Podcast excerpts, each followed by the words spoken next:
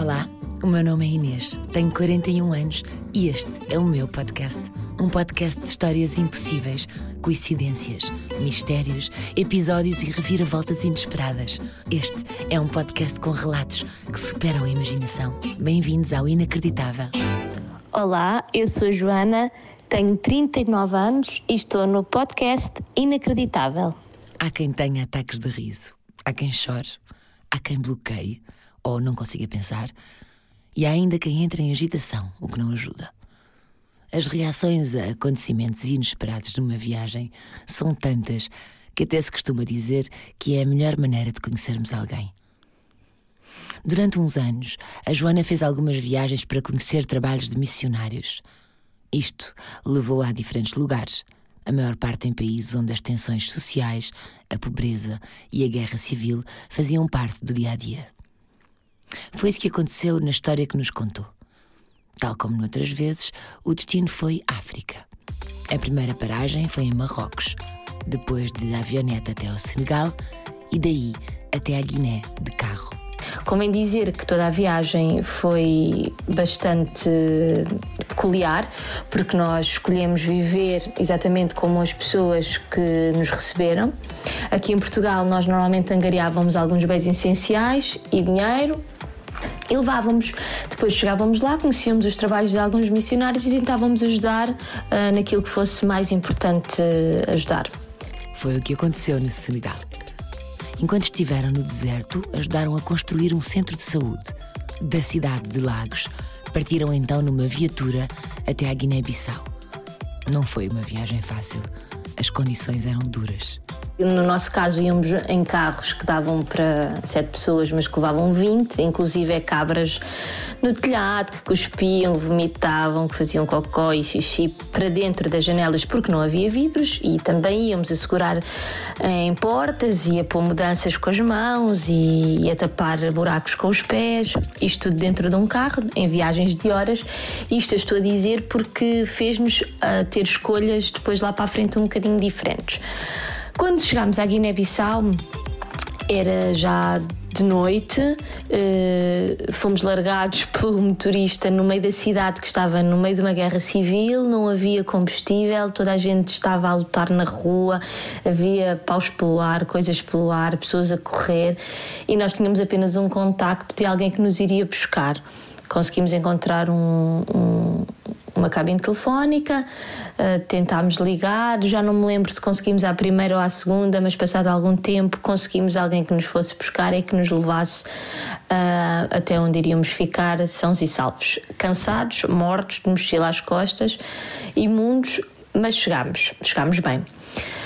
Durante a nossa estadia na Guiné, Conhecemos alguns trabalhos, fomos percebendo algumas situações mais complicadas, percebemos que era um país que, para além de estar em guerra civil, tinha bastantes dificuldades, eh, não só em segurança, mas também nos bens essenciais eh, das pessoas, do povo. Havia gente que, para viver mais ou menos bem, ehm, tinha que pertencer a uma classe social diferente e até religiosa, portanto, naquela altura estava o, a Guiné-Bissau estava a ser dominada pelos muçulmanos, portanto, aquilo, não estava, aquilo estava bastante tenso. Lembro-me que até ficámos num, num sítio das Nações Unidas, onde tínhamos segurança para, para estarmos mais ou menos tranquilos. Houve um dia que resolvemos ir visitar um, uma península uma península que ficava, que era banhada pelo rio Cachel, um, que era do povo Caboianas. O grupo foi unânime na forma como se deslocarem. Estavam cansados de carros partilhados. Preferiam ter algum conforto desta vez. A viagem seria feita metade num barco e a outra metade num carro, escolhido na véspera entre vários expostos num parque. Foi eleito um Jeep Chrysler Voyager com estofos em estampado tigre, ar-condicionado e aparentemente nas melhores condições. E lá combinámos que no dia seguinte estaríamos prontos de manhãzinha muito cedo e que aquele seria o nosso carro e aquele seria o nosso condutor que estaria connosco durante todo o dia, que nos levaria até Cachel e que nos traria outra vez de Cachel até à Guiné-Bissau. Então, assim fizemos. Um, no dia seguinte, no dia seguinte chegámos à hora marcada, estava lá o senhor, que nem sempre acontece, estava o carro também preparado, que também nem sempre acontece, nem sempre aconteceu durante esta viagem. Um, e lá fomos com o nosso farnel e fomos direitos a Cachel. Acho que a viagem para Cachel foi cerca de uma hora e meia, duas horas. Um, eu era a única mulher do grupo, também convém dizer, éramos dois rapazes e uma rapariga, mais o responsável da missão, mais o motorista. Quando chegámos à cidade de Cachel, que é uma cidade para eles relativamente importante, porque, porque tem o um negócio do, dos crustáceos. Um, tínhamos alguns pescadores à beira do rio que vivem daquilo, estão ali o dia inteiro, tentam pescar, comem, fazem uma fogueira, estão ali. Então o nosso motorista parou e disse que ficaria ali com os pescadores, à nossa espera que pudéssemos voltar para nos levar de novo até à, à cidade uh, de Bissau. E, e, lá ficou. Tínhamos um, uma piroga, portanto, aqueles barcos que são manualmente construídos de madeira, feita à nossa espera, com um rapaz que nos iria levar até, até aos Camboianas. E assim fomos, entramos. Antes de, antes de entrar, o nosso, o nosso guia, o responsável pelo, pela missão, que esteve sempre connosco e que sempre nos acompanhou, eh, perguntou se o motor, porque apesar de ser uma piroga, tinha um motor, pequenino, mas tinha um motor, se o motor tinha combustível, se o barco tinha combustível suficiente para nos levar até à península e voltarmos. Ele afirmou que sim, estava tudo bem. Uh, e entramos no, na piroga e lá seguimos rio uh, acima. A viagem correu bem.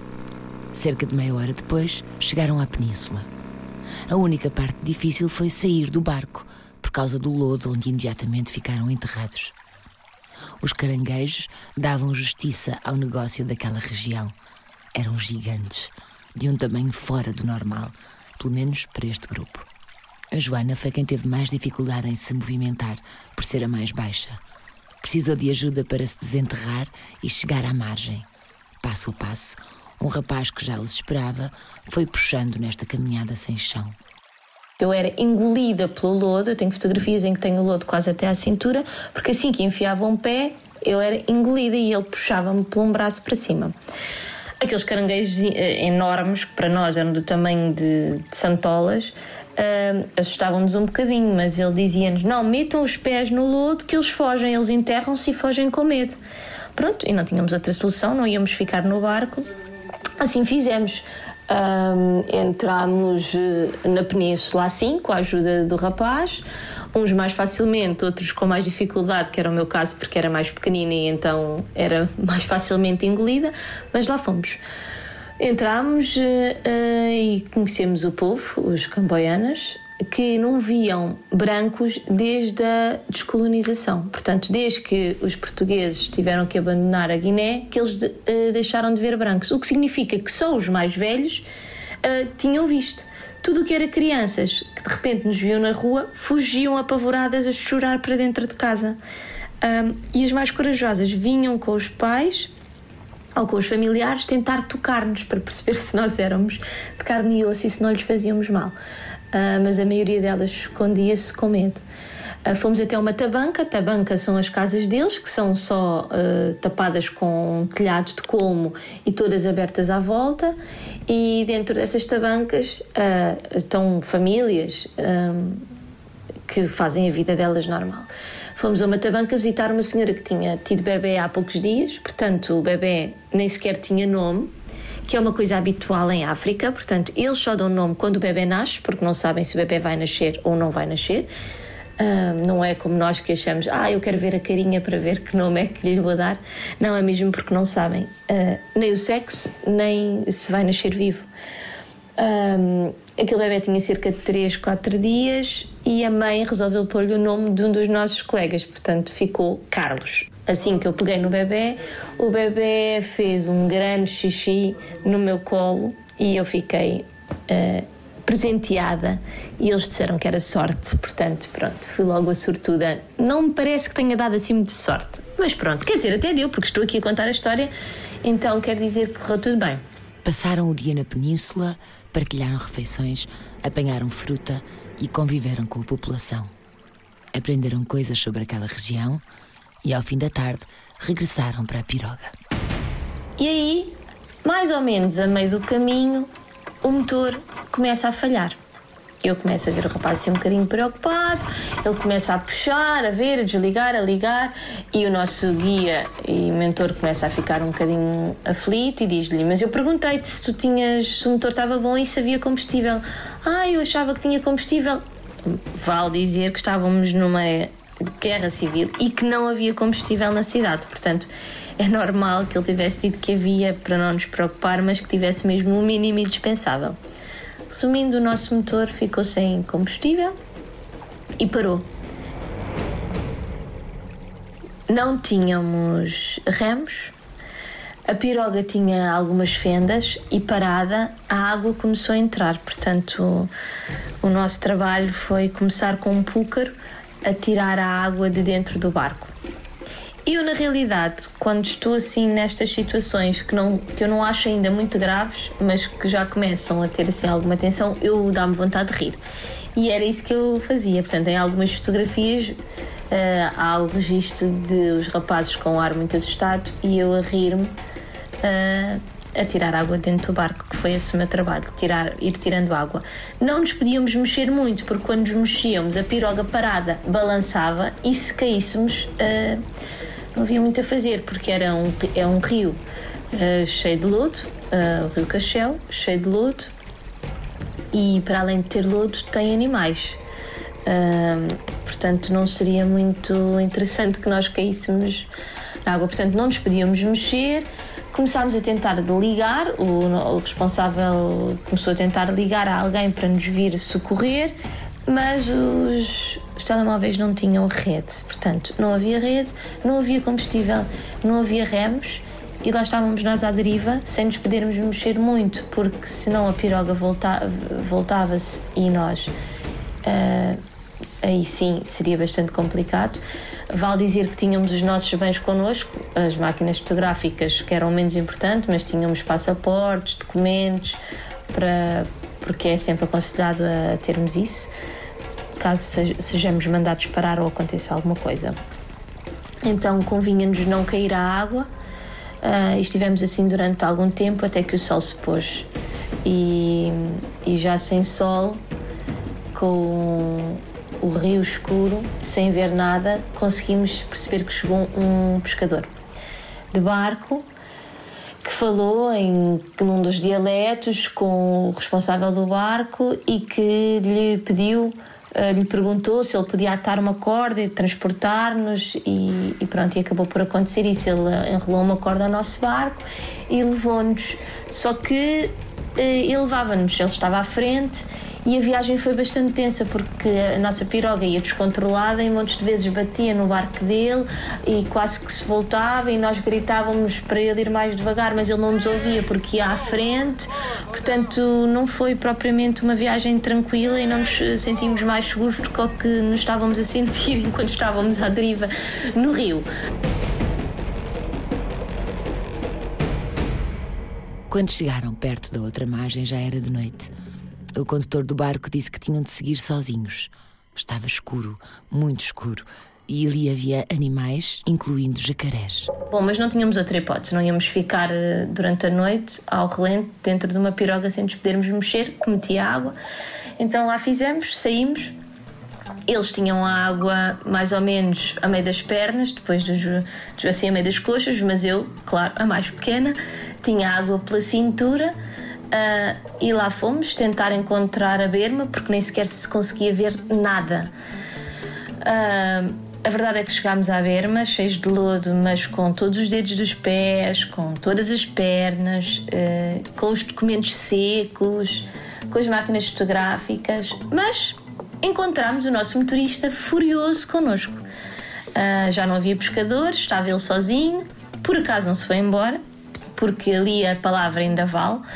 Uh, mas estava furioso. Entramos no jeep e ele disse-nos que não era isso que tínhamos acordado, que o que ele tinha dito era que nos punha e nos voltava a levar de Cachel para Bissau, mas não era um dia inteiro, já era de noite, ele ia chegar, a família estava preocupada e o caminho de noite era perigoso porque estávamos no meio de uma guerra civil, não podia ser, não, e nós explicámos, tentámos explicar que não foi a opção nossa, que ficámos perdidos à deriva no rio sem motor. Uh, que só conseguimos chegar ali porque um pescador nos ajudou, que estávamos tão nervosos ou mais do que ele e que não foi culpa nossa, percebemos que não tinha sido isso acordado, mas como não foi opção, uh, foi um, uma coisa que aconteceu fora do nosso alcance. Estávamos a pedir que ele fosse compreensivo connosco e que nos levasse até Bissau como estava acordado. A Joana e os companheiros de viagem estavam prestes a experimentar os momentos de tensão que podem anteceder uma decisão. Neste caso, uma decisão de uma pessoa, símbolo do pequeno poder, num país em guerra civil, onde a vida tinha pouco valor. Lembram-se da oferenda do bebê recém-nascido? Pode ter sido isso que deu sorte. Então o condutor disse: então vamos parar a meio, aqui numa, numa aldeia, uh, e vamos falar com com polícia. Então fomos até Cachungo. Fomos até Cachungo, uma aldeia no meio do nada, uh, e dirigimos-nos até à esquadra. E eu pensei, estamos feitos, se ele quer parar aqui em Cachunga é porque ele conhece o guarda da, da esquadra, porque está feito com ele, e é óbvio que o guarda vai dizer, não, não, vocês ficam aí, ele vai à vida dele, ou tem que pagar mais, ele não vos vai levar até casa. Pronto, mas não tínhamos outro remédio, então, e o nosso guia disse, sim, sim, vamos parar em Cachungo, vamos falar com o chefe da polícia. quando parámos em Cachum, numa aldeia onde não havia nada, vimos uma tabanca, assim, um, um, mas era em cimento, na realidade não posso chamar tabanca, uma casa em cimento mal construída, onde eu via da janela uma sombra de um homem em tronco nu, sentado numa cadeira com uma vela na mesa. Batemos, palmas, não sei o quê, chamámos e vem, eis que esse senhor vem até à porta e era ele, o guarda da, daquela aldeia. Uh, em tronco nu, com uma vela, e aquilo era a esquadra. Então mandou-os entrar, a eles, homens, que se sentaram numa mesa para discutir o assunto, e a mulher fiquei cá fora, uh, no, no jeep, à espera que eles resolvessem a situação. Aquilo demorou algum tempo, ouvi vozes, assim, mais exaltadas, menos exaltadas. Voltámos para a carrinha, voltaram para a carrinha e de repente estava tudo mais ou menos bem disposto e o homem entrou no, no jeep e resolveu levar-nos até e uh, continuou a viagem e depois disse então está decidido ou seja o, o guarda tinha decidido que ele tinha que nos levar até casa, que se nós por acaso quiséssemos dar mais alguma coisa ou presenteá-lo com alguma coisa, poderíamos fazê-lo, mas que não éramos obrigados, e ele, a obrigação dele era cumprir o acordo e levar-nos até ao sítio que estava combinado.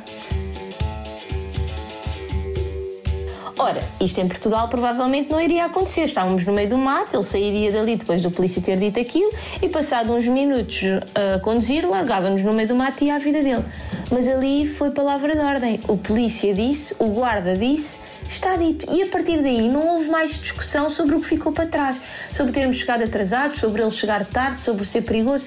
Não, a polícia disse, estava decidido.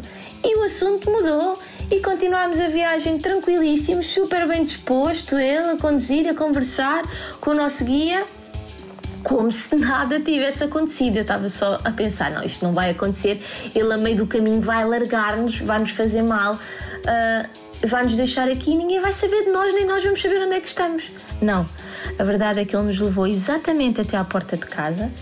O nosso guia deu-lhe um fato, um blazer, um casaco e umas calças, deu-lhe um fato que tinha lá e uma Coca-Cola. E ele ficou felicíssimo e disse-nos que sempre que precisássemos uh, para comunicar com ele, que ele estaria disponível para nos levar onde nós quiséssemos. E assim termina a nossa história. Uh, terminou bem, uh, mas fala essencialmente do que vale a palavra em alguns lugares do nosso planeta, ou seja, o que o, o que o estatuto, o que um, a importância que tem alguém acima acima de nós, ou seja, um, o chefe da polícia disse, está dito. E, e pronto, estou cá, 18 anos depois, uh, com esta aventura para contar uh, que correu bem, podia não ter corrido assim muito bem, mas correu bem e, e foi assim.